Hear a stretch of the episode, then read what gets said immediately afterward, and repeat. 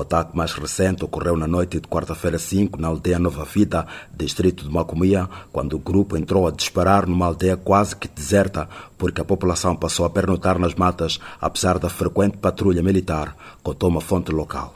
Um estava lá com metralhador guardando a estrada.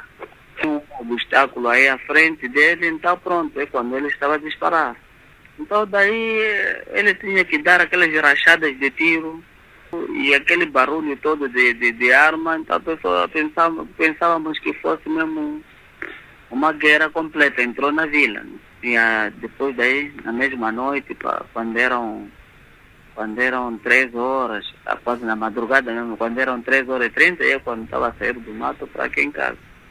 Disse a Voz da América por telefone Zulficar Abibo, o morador da aldeia Nova Vida, sublinhando que os disparos não foram fatais porque a população já estava nas matas onde pernoita. Abibo, que ainda não tinha recolhido para seu esconderijo quando ocorreu o ataque, contou que viu várias casas saqueadas e queimadas quando regressou à aldeia ao amanhecer, nesta quinta-feira 6. Quase que em simultâneo, com uma curta diferença horária, o grupo atacou na terça-feira 4 as aldeias Marília, Moaguite e Imbaba, no distrito de Maluco, encostado a Macomia, onde foi capturada a principal base dos terroristas em finais de dezembro pela tropa conjunta de Moçambique e África do Sul.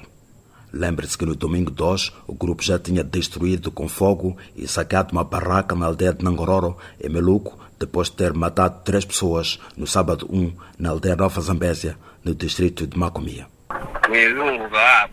Deus existe. Eu estive em Meluco sede. Eram 16 horas e 46 minutos. Passei Marília. Quando cheguei a Moaguide, eram 17 horas e 15. Os terroristas estavam a queimar. Então fugi. Estou aqui em Linde.